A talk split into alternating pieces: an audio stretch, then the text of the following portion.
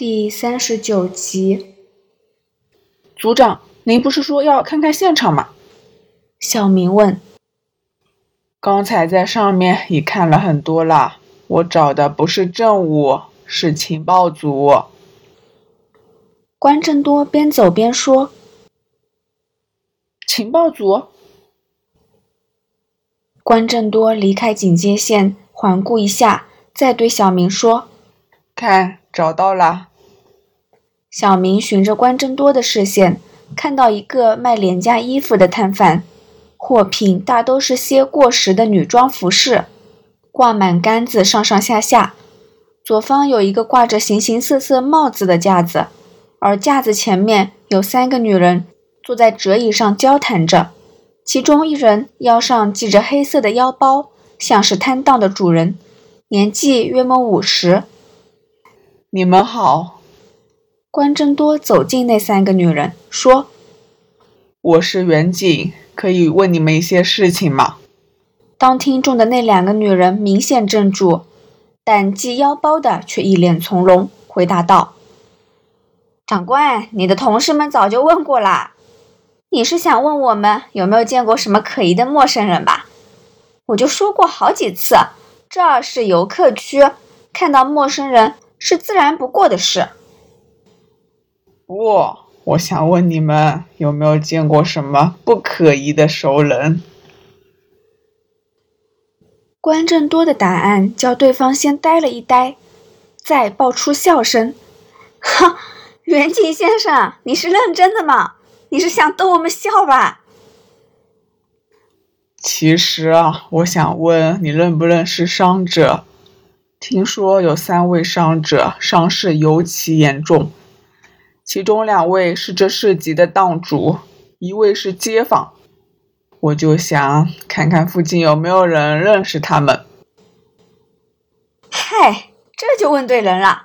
我在这儿摆摊二十年，就连街角猪肉龙小儿子考上哪一间中学，我都知道。听说留意的是老李、华哥，还有卖拖鞋的周老板吧？天杀的！今早还好端端的人，现在就躺在医院。唉，一说就指出了三位伤者的名字，真不愧是情报组。小明心想，在这种市集内，总有一些长舌妇，他们从早到晚只能守在同一个位置顾摊，跟熟客和邻人们说三道四，就是唯一的消遣。所以你跟他们都认识？对了，你怎么称呼？关正多老实不客气，从旁边拉过一张椅子，干脆坐在那几个女人身旁，叫我顺嫂就可以了。顺嫂指了指自己的摊档上方，在那些土气的衣帽之间，就有一个写着“顺记成衣”的招牌。老李和华哥都是十几年街坊了。那个周老板就只是近几个月才认识。拖鞋档的前任档主因为移民加拿大，将档子顶让出去，周老板接手不过几个月。老李是六十岁的李峰吗？关正多为了确认问道：“对，就是住在卑利街的老李喽。”顺嫂说：“听说他在发寄菜档买菜时被枪水弹打中头。”真是恐怖！哈，我不是想说人家坏话。顺嫂左边的女人插嘴道：“但如果老李不是好色，老是趁着发髻不在菜档就跟发髻的老婆搭讪，也不会被枪水淋中吧？”哎呦，花姐，你就别在长官面前说这个。虽然老李是有点色，但你这样说。就好像指老李跟发髻老婆有一腿似的。顺嫂脸带鄙夷之色，半笑的骂道：“小明看在眼里，心想这个李峰大概是个色老头，每天在市场吃吃这些比他年轻的女性豆腐，风评似乎不太好。”李峰是个老街坊，他每天都买菜吗？嗯，不管好天还是下雨，老李都会在早上来买菜。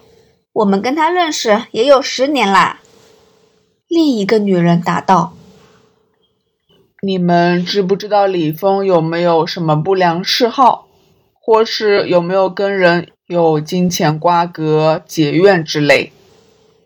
关正多问：“这个倒没听说过。”顺嫂侧了侧头，想了一下，说：“他跟老婆离婚多年，没有子女，虽然外表寒酸。”实际上有几间房子在放租，光是租金就够他花了。至于结怨嘛，因为他常跟发迹老婆搭话，发迹应该很不喜欢他。但我想那称不上结怨啊。另一位伤者钟华胜，你们也认识？关正多问。钟华胜就是街角开档的水电师傅华哥喽。顺嫂向警戒线围住的现场指了指，他平时很少在摊档，大部分时间都是在客户家里修理水电。没想到今天巧合的遇上个乱掷枪水瓶的神经病，人算不如天算。华哥人很好，希望他早日出院吧。我想他老婆跟儿子应该担心死了。刚才调侃李峰好色的花姐说：“你们认识好久了？算久吧。华哥在嘉贤街开业也有十多年了，他功夫好，收费便宜。街坊有什么小型水电工程，像是换水喉、安装热水炉、修理电视天线之类，都会找华哥。他好像住在湾仔，老婆是在超级市场当兼职。”有一个刚进中学的儿子，顺嫂道：“听你这么说，这个华哥应该很受欢迎喽。”“是呀，听说老李受伤，大家都没有什么反应，但知道华哥要住院，街坊们都很担心。所以说，华哥应该是一等良民，没有什么不可告人的秘密吧？”“应应该。”没有吧？顺嫂言辞闪烁，跟花姐对望了一眼。咦，竟然有！关正多表现出好奇的样子，直接说出顺嫂的心底话：“这个长官，这只是传谣，你听过就算。”顺嫂咽了一口气，说：“华哥虽然人很好。”但听闻他做过奸，他以前好像混过黑道，但他在父亲临死前改过自新了。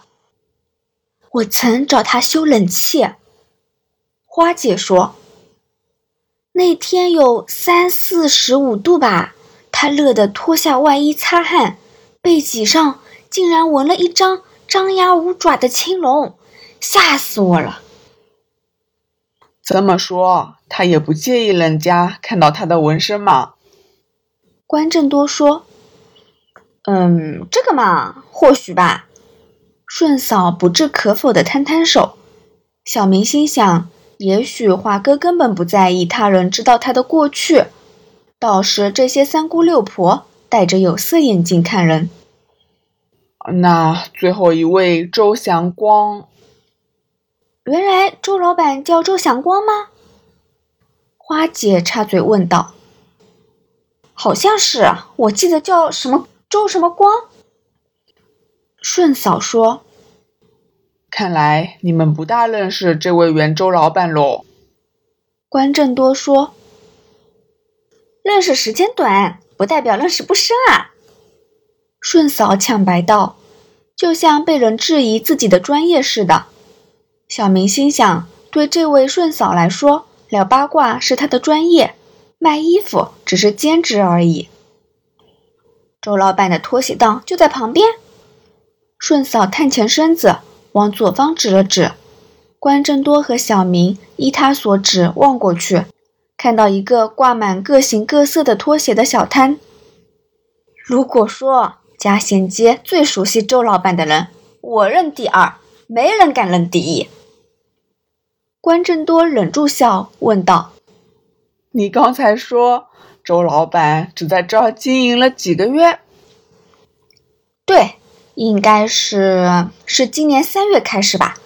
周老板有点孤僻，平日就只有简单的打招呼，他从来没有跟我们聊过天。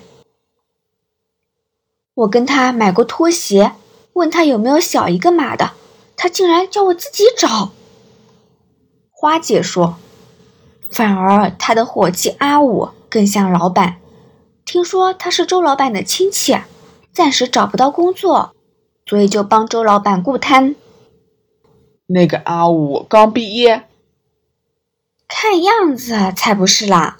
虽然个子矮小，但他有二十多、三十岁吧。依我看，是给前一份工的老板炒鱿鱼，所以才在亲戚手下打零工。周老板经常不在吗？那又不是，他几乎每天都在，只是开档收档的都是阿五，周老板只会每天现身两三个钟头。有时阿五没上班，他就干脆连档也不开了。顺嫂说：“依我看，周老板一定跟老李差不多，是有楼收租的房东，拖鞋档只是消磨时间喽。”花姐努努嘴。一副赠人富贵厌人贫的样子。他每逢赛马日就失踪，看样子他十分好赌啦。只要第二天有了赛事，他便马金不离手，对人不求不睬。哈，就算没有赛事，他一样也懒得理人啦。顺嫂调侃道：“等等。”小明突然问道：“为什么周老板会受伤的？”他的档子在这边，但犯人投掷枪水弹是在市集的另一边啊。他和阿五去搬货，货车驶不进市集，我们要从马路用手推车运货过来。货车一是停在威曼顿街，一是停在河里活道。顺嫂往摊档两边指了指。今早我才跟周老板跟阿五打个照面，他们说要去搬货。没料到，转眼间遇上意外。阿五一直没有回来吗？关正多瞄了无人顾摊的拖鞋档一眼，向顺嫂问道：“花姐说看到他跟周老板一起上救护车，所以来不及收档吧？一场街坊，我就替他顾摊。不过老实说，这种小摊档也没什么好偷的。”咦？你看到事发经过吗？关正多转头问花姐：“算是啦。当时我在转角的杂货店跟店主聊天，突然听到外面有两声巨响，然后就有人在喊‘好痛’‘呛水’之类。接下来有人慌张地冲出店内要清水洗伤口，我们连忙用盘子装水，又递瓶装水给躲进店内的人。”他们的手脚都被枪水洒中，衣服都烧穿了一个个洞。当街上稍稍平静下来，我就大着胆子出去看看，看到老李躺在路边，发髻老婆正用水淋他的脸。你有看到华哥和周老板吗？有有，我转过街角，看到差不多的情况。华哥和几个街坊。在卖香烛的店子里躲避。当我走近时，便看到阿五扶着周老板从另一边走过来，焦急地喊着救命。周老板和华哥的样子好憔悴，当时周围也是哭喊声，十足活地狱。花姐说的绘声绘影，比手画脚。这样啊。关正多沉吟。长官，你接下来要问周老板有没有跟人结怨吧？顺嫂扬起一边眉毛说：“我看没有，但如果你问我他有没有什么不良嗜好，我就真的答不上来了。你会问他们的情况是有什么原因吧？警方认为有人要对他们不利吗？我口风很紧，你告诉我，我不会跟其他人说。”关正多忍住笑，将食指放在嘴巴前摆一摆，示意他不会说，谢谢你们的情报，我们要去继续调查了。关正多和小明刚离开，三个女人再一次七嘴八舌的讨论着。我口风很紧，唉，除非他变成哑巴，否则他这辈子也跟“口风紧”这三个字沾不上边吧。哦不，就算他说不出话，他仍会跟人用纸笔来说八卦的。回到警戒线内，关正多笑道：“组长，我们为什么要追查那三名伤者的资料？我们不是应该追查可疑的人物吗？”小明问道。“那三个人是关键啦。”关正多说。“小明呀。”你现在回警署开车过来，我在皇后大道中街口等你。咦，我们要去哪里？玛丽医院。想侦破这桩枪水弹案，就要从伤者入手。为什么？呃，这不是那种没有特定目标的恶意犯罪吗？没有目标才怪。关正多定睛凝视着犯人投弹的顶楼，说。这是一起精心策划、有特定目标的案件呐。